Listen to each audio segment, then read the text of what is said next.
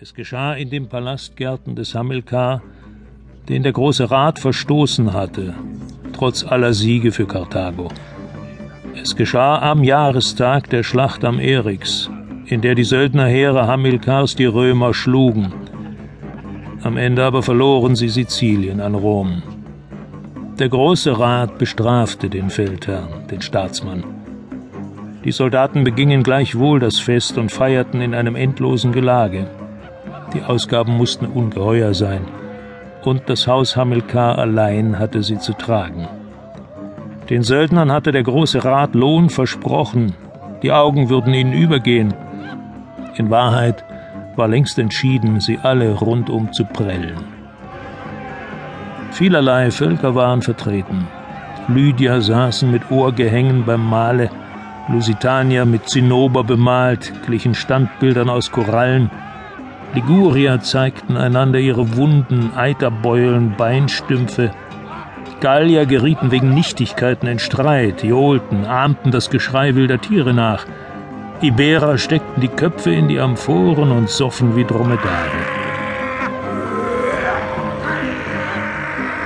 Die Sonne ging unter und der Duft der Zitronenbäume machte den Dunst dieser schwitzenden Menge noch schwerer.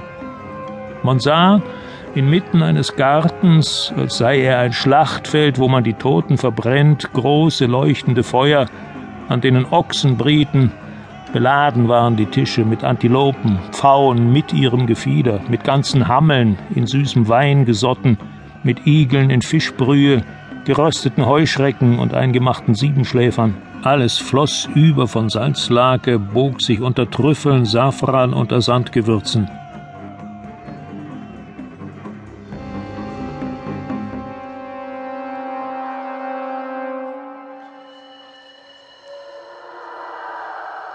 Mitten in der Nacht lief das Gerücht durch die Gärten, die Stadt zahle ihnen den Sold nicht vor dem Tag nirgendwann.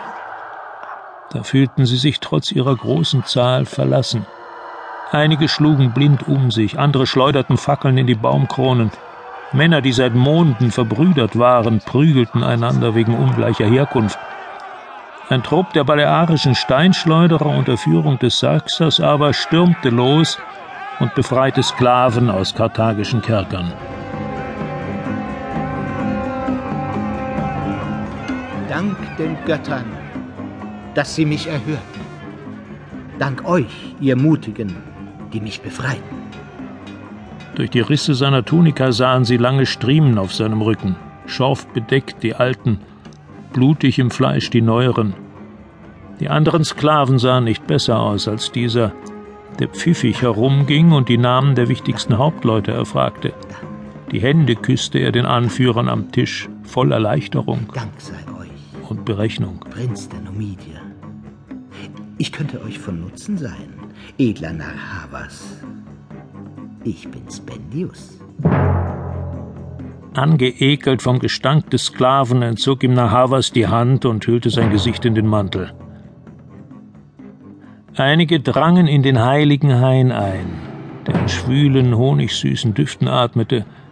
Sie holten Fische aus einem Teich, dessen Grund mit Goldstaub bedeckt war.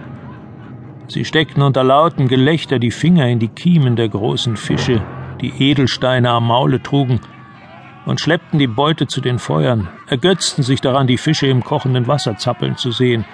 Andere drängten sich dazu, stampften auf den Tischen, forderten Gold, schrien nach Weibern.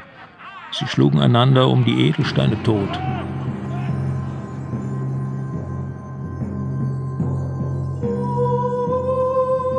Auf der obersten Palastterrasse wurde es mit einem Male lichterhell. Und sie stieg zu ihnen herab, die fleischgewordene Göttin, stieg von ihren eunuchischen Priestern gefolgt die Treppe hinab in den Garten und schritt durch die Zypressenallee, violetten Sandpuder im Haar, Perlenschnüre an den Schläfen, irisierenden Schmuck auf der Brust und Diamanten an den Armen. Ihr Mund aber glühte rosig wie ein halb aufgeschnittener Granatapfel.